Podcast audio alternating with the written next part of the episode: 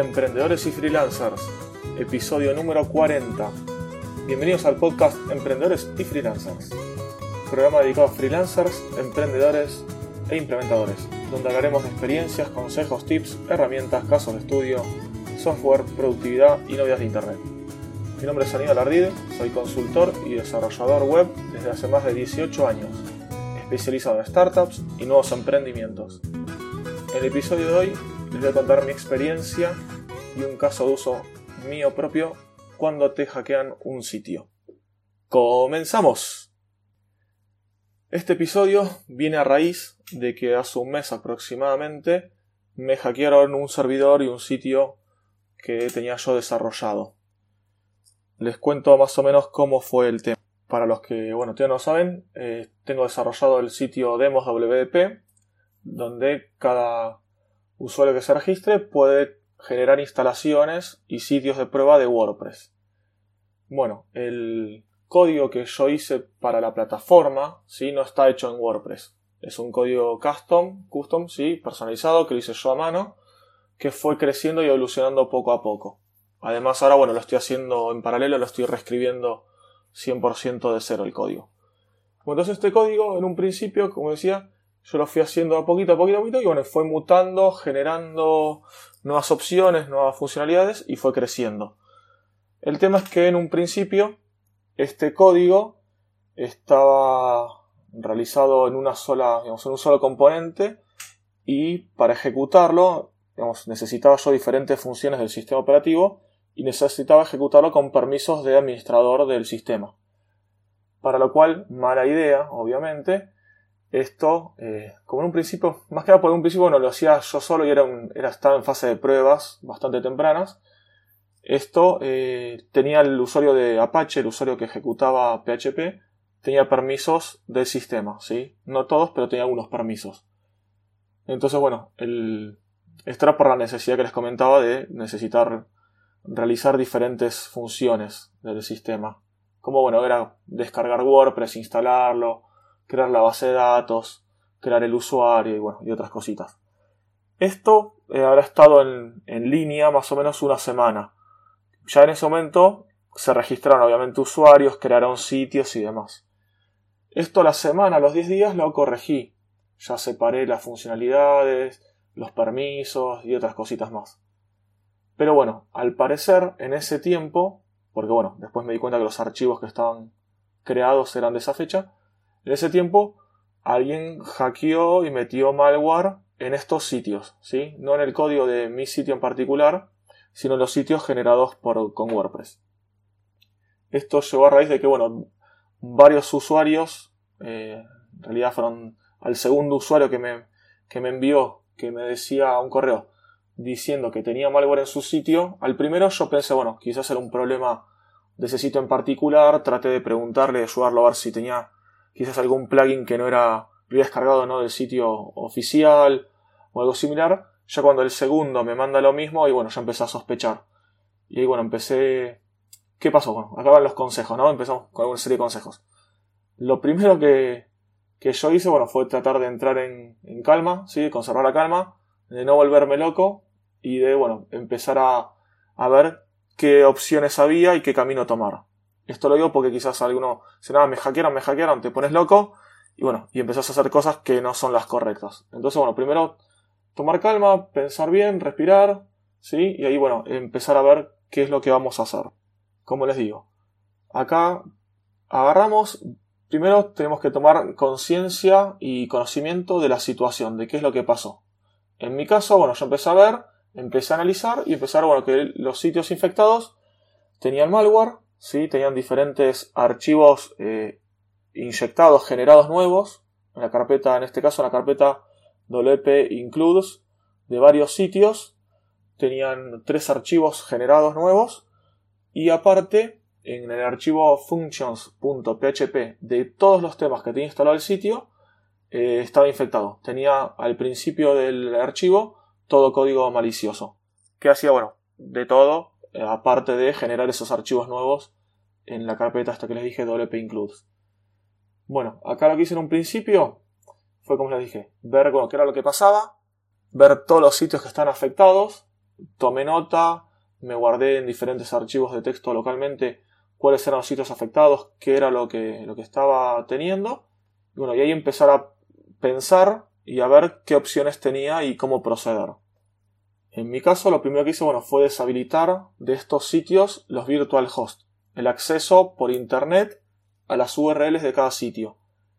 ¿Por qué hice esto? Primero, para que no los sitios infectados no sigan teniendo acceso a internet, porque no me puse a revisar exactamente lo que hacía el código, pero muchas veces te pueden llegar a hacer usar el sitio para o enviar spam, que eso bueno, en un principio es muy malo porque ya te van a banear la IP y te queda la IP bloqueada para enviar correos. Otra opción es que pueden usarlo para minar bitcoins, que eso lo que hace es un excesivo consumo del, servidor. todas las cosas que hacen normalmente son malas para, para tu propio servidor y tus propios sitios. Entonces, lo primero que hice fue deshabilitar el acceso por internet a estos sitios. Además, bueno, sí, eh, lo que hice fue en el panel de control de cada sitio informar que el sitio ese está infectado con malware y que en un principio lo que podían hacer era descargarse una copia local de eh, seguridad, ¿sí? un backup del sitio, tanto de los archivos como de la base de datos, si era que tenían algo importante, y el siguiente procedimiento que podían hacer, ah, digamos, ¿cómo decirlo? Lo más próximo, lo más rápido que podían hacer era borrar el sitio y generarlo de vuelta. De esta manera, el sitio ya se generaba bien, yo ya había tomado los recaudos necesarios y eh, se generaba con los correctos permisos y demás. Ya esto no iba a volver a ser hackeado en un principio. Pero bueno, hay gente que quizás tiene un sitio muy grande o muy pesado o le costaba mucho realizar el backup. Bueno, en ese momento, bueno, tendrían que esperar a que yo pueda limpiar el, el virus, el malware de estos sitios. Entonces, repitiendo, una opción era bajarse el backup o no. Si el sitio era una prueba que no habían hecho nada, lo podían borrar y volver a generar. Y listo, ahí ya el sitio quedaba bien sino bueno, aguardar a que yo resuelva masivamente todos los sitios. Ahí entonces, bueno, esto fue un tema de varios días. Si algún usuario me escribía, le, decía exactamente, si yo no soy frontal, no miento, me gusta decir la verdad. Le conté que habíamos tenido una brecha de seguridad que ya estaba corregida, pero bueno, el sitio ese, el suyo en particular, si alguno de los sitios estaba afectado, había sido deshabilitado, no se había borrado nada, pero estaba deshabilitado el acceso al sitio vía web, pues podían entrar por FTP o por PHP pero el acceso por web está deshabilitado por temas de seguridad y que estamos viendo, estaba viendo en realidad yo solo, de ver cómo solucionar este problema. Así que bueno, eh, lo primero que hice fue instalar varios softwares de seguridad, aparte de los que ya había en el servidor, para escanear el sitio y para prevenir nuevos ataques. Varios módulos de Apache también instalé de seguridad que estos igual no eran por tema de inyección de código ni malware, sino que eran, bueno, aparte por temas de, ataque de fuerza bruta o de, negación de servicio, de OS. Y luego, bueno, empecé a averiguar si había alguna manera masiva de borrar eh, y de corregir el malware. Busqué varios plugins de WordPress, empecé a buscar y la verdad que no había nada. Los que había eran para hacerlo manual sitio por sitio. No había una forma masiva de solución. Yo probé varios plugins en uno de los sitios que estaba infectado. Probé Sucuri, probé bueno, varios otros y con el que me quedé como solución era WordFence. Que eso también se lo, se lo comuniqué como solución a los clientes, a los usuarios del sitio, de la plataforma Demos WP, que podían instalarlo a los que me lo pedían. Yo les habilitaba el sitio nuevamente, instalaban WordFence, limpiaban el sitio y ahí bueno, ya el sitio quedaba, quedaba bien. Pero esto solamente los que me lo pedían expresamente hacerlo de esta manera. Como les decía, yo con WordPress probé, WordPress escaneaba el sitio, detectaba perfectamente todas las, todos los malwares, todas las inyecciones de código que había y daba la opción de borrar los archivos que eran generados por el virus o el malware, detectaba exactamente cuáles eran los archivos nuevos y los borraba, y los archivos que están modificados de los temas, por ejemplo el functions PHP, lo limpiaba perfectamente, no lo borraba, no hacía nada, sino limpiaba el código inyectado. Este, fue, este plugin WordFence fue el único, es más, en su versión gratuita, es el único que hacía todo este proceso. Los demás plugins o no detectaban, o detectaban la mitad, o si detectaban no lo borraban o no limpiaban bien. Así que bueno, eso fue lo que pasó. Al ver, bueno, más o menos qué era lo que hacía WordFence, eh, procedí, el tercer día, si no cómo fue, lo que hice fue a mano yo hacerme un script en Bash, ¿sí? en consola de comandos de, Linux, con Bash y, como dije, generé un archivo, generé un script y ahí a mano yo fui, iba escaneando los archivos que tenían, que tenían virus, perdón, los que tenían el, código inyectado en el archivo functions.php de todos los sitios, lo limpiaba porque por suerte tenía un patrón de que, que podía buscar para borrar y limpiar, limpiaba todos los archivos que están infectados y aparte después borraba todos los archivos que estaban generados nuevos. De esa manera, bueno, borré todo, limpié el virus de todos los sitios y bueno, de esa manera luego procedí a habilitar y generar de vuelta todos los virtual hosts de los sitios que había deshabilitado y limpiar el mensaje de malware en el panel de administrador de, de demos WP de cada uno de los sitios. De esa manera, ahí ya quedaron todos los sitios que están infectados limpios los regeneré de vuelta, los virtual host, de una manera segura, que no era la que estaba en un principio. Se generaron cada uno con su usuario y con sus permisos eh, enjaulados, por así decirlo, es el nombre que tienen. ¿sí? En Shale se, enjaulan los permisos y se enjaula el usuario solamente a, a, su directorio, para que no tenga permisos de salida a otros directorios o otras partes del sistema. Y de esa manera ahí quedó, quedaron limpios todos los sitios, el sistema y el, bueno, el servidor al parecer, porque nunca se está seguro, 100%, quedó, quedó seguro. Obviamente después, bueno, corrí varios test de seguridad, pruebas de seguridad y de ataques al sistema y al parecer, bueno, estaba funcionando todo correctamente. Por ahora esto va a quedar así. En un futuro quizás migre a Nginx, que es otra posibilidad, que tiene otras opciones más potentes de, de seguridad para, y de bloqueos para cada uno de los sitios. Y bueno, también aparte, estoy, como les conté en el principio del programa, generando de cero todo el código de la plataforma para que pueda, pueda modularizarla bien y pueda hacer diferentes otras protecciones y agregar diferentes sistemas y, pruebas de seguridad. Así que bueno, esta es la manera que yo resolví y que, que procedí a la, a la detección, corrección, prevención y demás de seguridad en el servidor y en el sitio. En caso de que ustedes tengan un solo sitio, que es lo más normal, obviamente que tengan solamente un sitio y no esta bestia que estoy, que estoy generando yo, lo mejor y lo recomendable es, si detectas algún, algún ataque, eh, lo primero sería, si es posible, descargar una copia de seguridad del sitio del estado actual.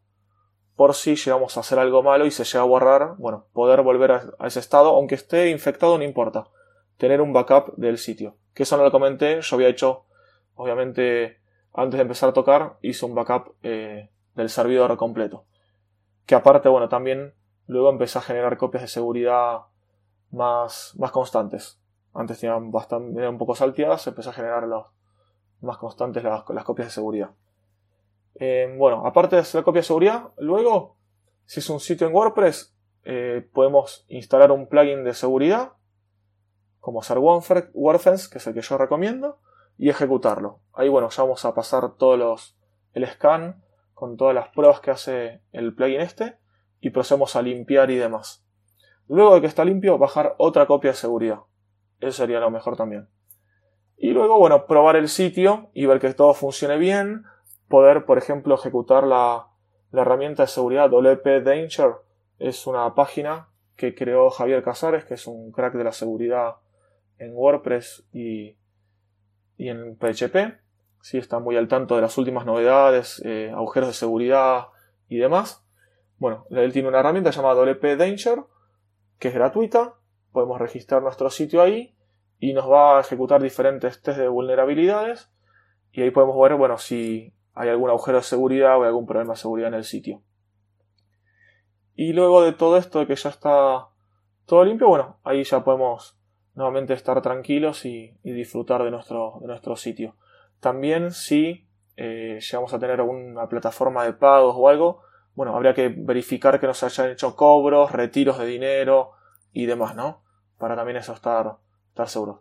Y si tenemos usuarios registrados en nuestro sitio, lo mejor es que por las dudas, y aparte para ser frontales, como siempre digo, es avisar a los usuarios que tuvimos una brecha de seguridad, que tuvimos un problema y que, bueno, que no sabemos si sus datos fueron comprometidos o no. Que si es posible cambien las contraseñas, verifiquen los mails y demás. Porque bueno, eso nunca sabemos si pudieron, si, a veces sí lo sabemos y a veces no, si tienen acceso a los datos. Eso sería lo mejor. Hay una forma alternativa que es en un principio cuando bajamos en nuestro backup del sitio infectado o sea con malware, lo que vamos a hacer es trabajarlo local o en un sitio de pruebas. Lo trabajamos local, lo solucionamos bien, nuestro sitio lo podemos deshabilitar o poner en mantenimiento o borrar completo. Y luego cuando ya tenemos todos los archivos y sabemos que está todo bien seguro y todo bien arreglado, ahí recién lo subimos nuevamente.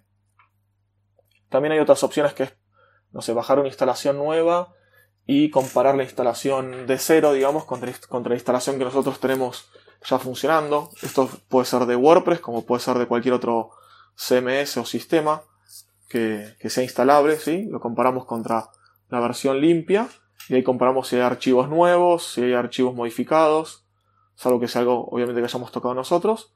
Para comparar tenemos diferentes herramientas de diff. Una es Meld, que yo ya la nombré en episodios anteriores en algún freelance tip.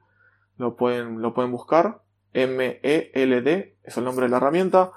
Es libre, está para gratis para todos los sistemas operativos. Así que esa herramienta la pueden usar tranquilamente. Y bueno, con esto doy por finalizado el episodio. Cualquier comentario, consulta, experiencia que hayan tenido me la pueden hacer llegar y me pueden contactar por mi página web ardid.com.ar donde podrás conocer también mis servicios y acceder a todas las notas del blog y, y, del podcast. Y por último, te pido que si te pareció de interés y te gustó este episodio, no olvides compartirlo en redes sociales o con algún amigo y darle me gusta, ponerle estrellitas o corazoncito en la plataforma de podcasting que lo estés escuchando. Muchas gracias por escucharme y te espero el próximo viernes con un nuevo episodio de Freelance Tips.